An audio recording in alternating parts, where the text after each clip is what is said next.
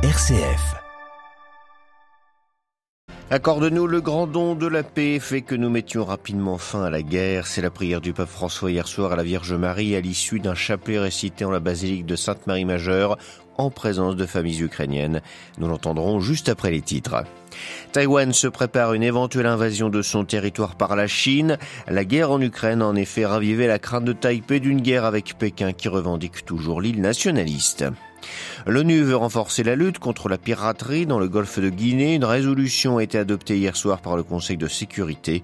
Ces crimes coûteraient en tout 2 milliards d'euros par an aux États riverains. Les féministes dans le collimateur du pouvoir turc, à un an des élections générales, Recep Tayyip Erdogan resserre son emprise sur la société alors qu'il est de plus en plus impopulaire.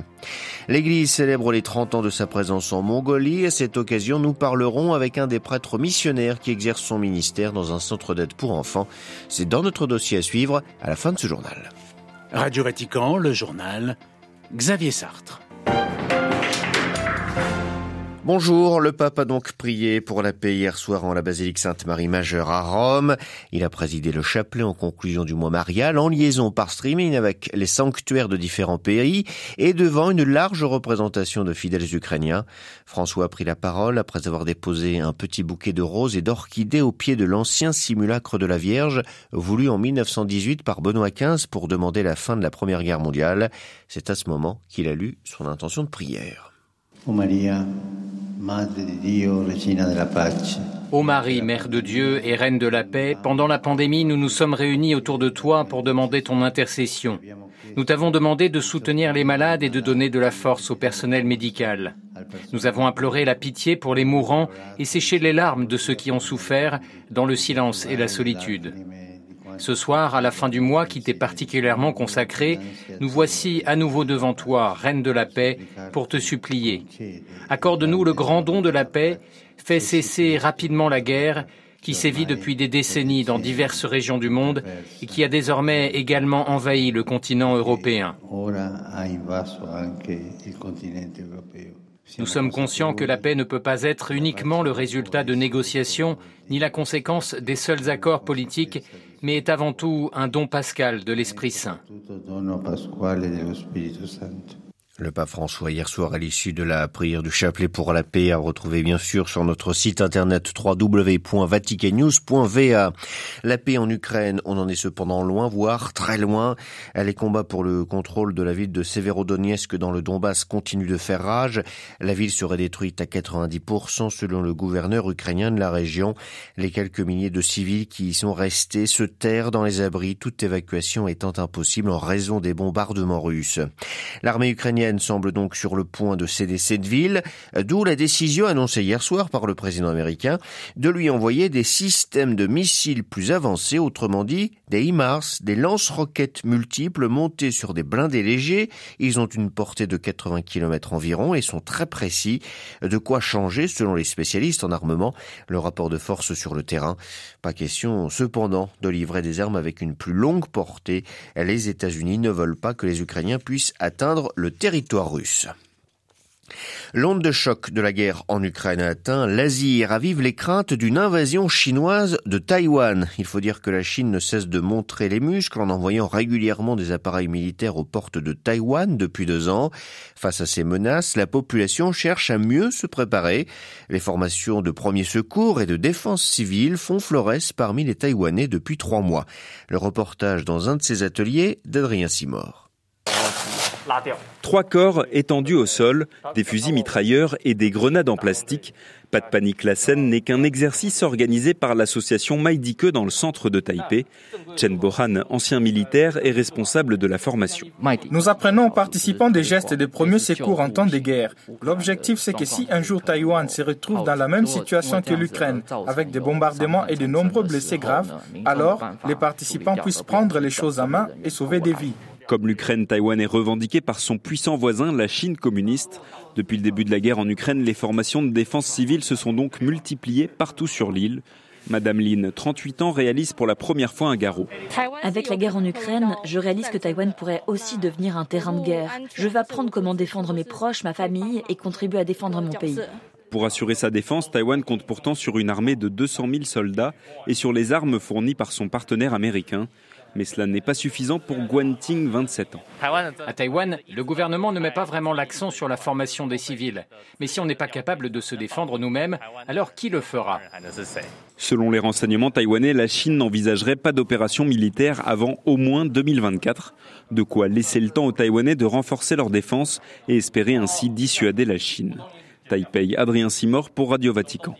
Baisse de la tension entre le Congo et le Rwanda. Le président congolais Félix Tshisekedi a accepté de libérer deux soldats rwandais récemment capturés sur le territoire de la RDC. Il devrait également rencontrer en personne son homologue rwandais Paul Kagame à une date qui est encore à déterminer en Angola, qui assure la médiation entre les deux voisins. Le dernier différent porte en effet sur le M23, ce groupe rebelle qui sévit dans l'est de la RDC. Kigali avait accusé Kinshasa d'avoir tiré des roquettes sur son territoire, alertant sur la capture de deux de ses soldats par un autre groupe rebelle. Les Congolais, quant à eux, avaient à leur tour accusé les Rwandais d'avoir mené une incursion sur leur sol. Le golfe de Guinée repère de pirates. Pour y faire face, le Conseil de sécurité de l'ONU a adopté hier à l'unanimité une résolution pour intensifier la lutte contre la piraterie. Cette région, vaste comme la Méditerranée, allant du Sénégal à l'Angola, est la zone maritime la plus dangereuse au monde et la piraterie coûterait près de 2 milliards de dollars par an à la région. Précision de Claire Riobé. Rédigée par la Norvège et le Ghana, la résolution veut poursuivre les efforts engagés ces dernières années contre l'insécurité en mer. Le texte condamne d'abord fermement la piraterie et les vols à main armée dans le golfe de Guinée, tout comme les meurtres, les enlèvements et les prises d'otages récurrents dans la région. La résolution exige ensuite des États du Golfe de mettre rapidement en œuvre des stratégies de sécurité maritime et notamment de criminaliser au niveau national et avec l'appui de l'ONU la piraterie et vols armés en mer. Le golfe de Guinée concentrait en 2021 95% des enlèvements de marins répertoriés à l'international. Prise de navires, enlèvement d'équipage contre rançon, vol de cargaison, les actes de piraterie sont souvent commis par des groupes originaires du delta du Niger, de mieux en mieux organisés.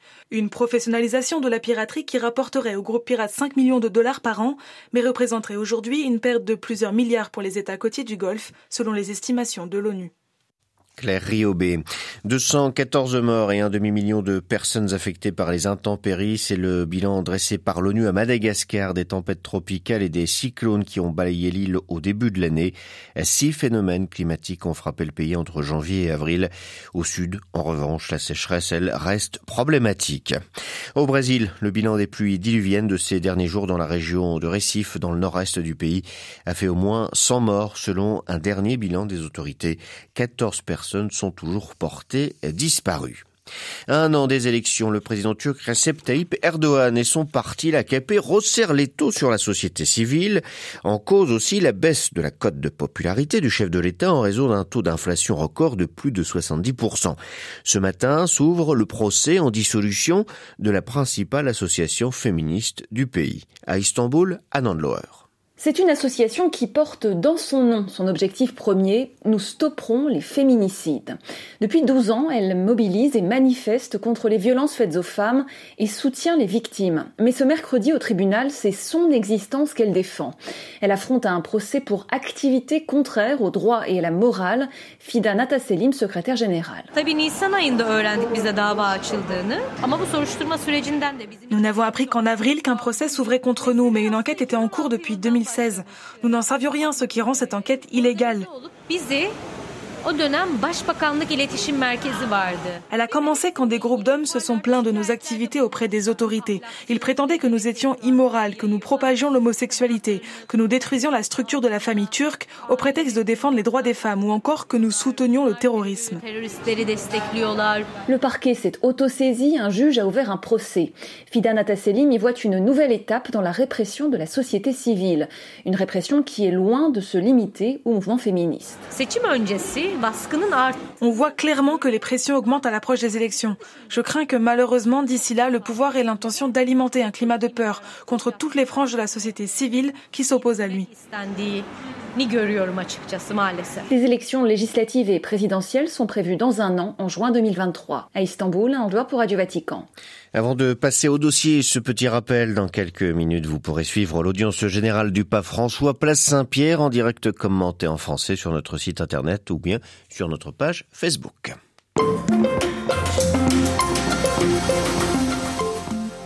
Direction maintenant la Mongolie à la rencontre d'une jeune église missionnaire. Jeune car elle célèbre cette année ses 30 ans de présence dans le pays après la fin de l'ère soviétique. Les missionnaires qui la composent proviennent de nombreux autres pays, mais peuvent compter sur une vitalité croissante et sur les deux premiers prêtres locaux ordonnés au cours des cinq dernières années. L'église catholique en Mongolie est très minoritaire, elle rassemble environ 1500 fidèles, mais elle est très active dans le social et l'humanitaire notamment. À Ulaanbaatar, l'église a ouvert en 1995 le premier orphelinat du pays pour accueillir des enfants de la rue. Le Verbis Care Center accueille en effet une trentaine d'enfants dont certains en très bas âge jusqu'à l'université et leur insertion dans la vie active. Le père congolais Simon Ptunganda de la congrégation du cœur immaculé de Marie exerce sa mission avec ses enfants dans la capitale mongole. Il retrace le parcours missionnaire du catholicisme en Mongolie. Les premiers missionnaires qui sont arrivés, c'était dans la Mongolie intérieure, qui est maintenant une province de la Chine. C'était en 1921, donc entre 1920 21 22. Il y avait des prêtres qui s'apprêtaient à venir travailler ici dans la Mongolie extérieure. Et vers 1924, euh, il y a eu l'avènement de, l'Union soviétique ici en Mongolie.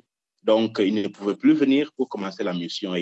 Tout a été abandonné. Mais pas totalement abandonné parce qu'on attendait toujours qu'une euh, une occasion se présente pour venir continuer ou bien commencer la mission. L'Église catholique en Mongolie est une église euh, missionnaire avec de nombreux religieux étrangers. Quelles sont les origines présentes? Nous avons des missionnaires qui viennent d'Italie, de, France, euh, de Vietnam, de la Corée du Sud, de Hong Kong, de l'Amérique latine, donc il y a la Colombie, l'Argentine, de l'Afrique, donc moi-même je suis du Congo, et du Kenya, il y a des missions du Kenya, et aussi euh, euh, des Japonais. Quelle perception ont les Mongols euh, de l'Église catholique? La, la, perception est à la fois positive et négative. Positive, il y en a qui, qui apprécient le travail, par exemple, ici à, à l'orphelinat ou bien dans les centres de recherche, ou bien ceux qui sont dans l'éducation ou bien dans la santé. Et même au niveau du, de, de, de, de gens du gouvernement, il y en a qui sont très, euh, euh, ils admirent le travail qu'on fait. D'autres, ils n'aiment pas parce que euh, il y en a qui pensent que nous sommes en train de faire usage de, travaux sociaux pour convertir les Mongols au christianisme. Ce n'est pas le cas.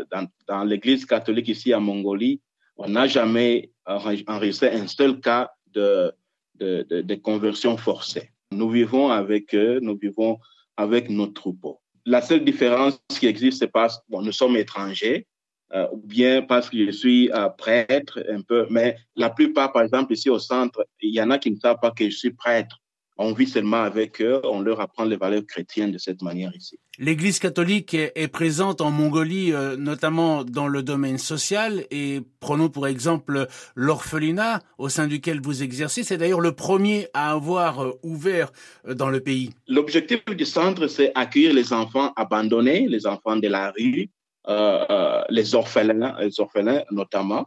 Et ils grandissent ici. L'objectif, c'est de leur donner de l'espoir de l'avenir.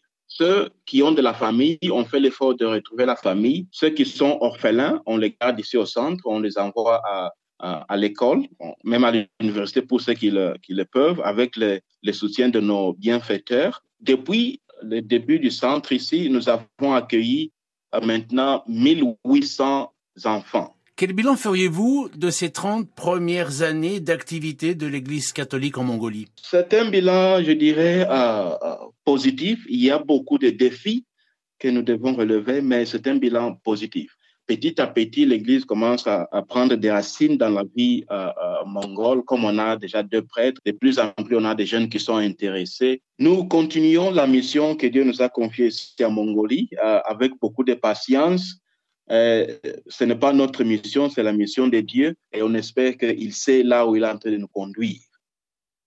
Interrogé par Jean-Charles Pujolu, le père Simon Putunganda, missionnaire de la congrégation du cœur immaculé de Marie en Mongolie, était ce matin l'invité de Radio Vatican.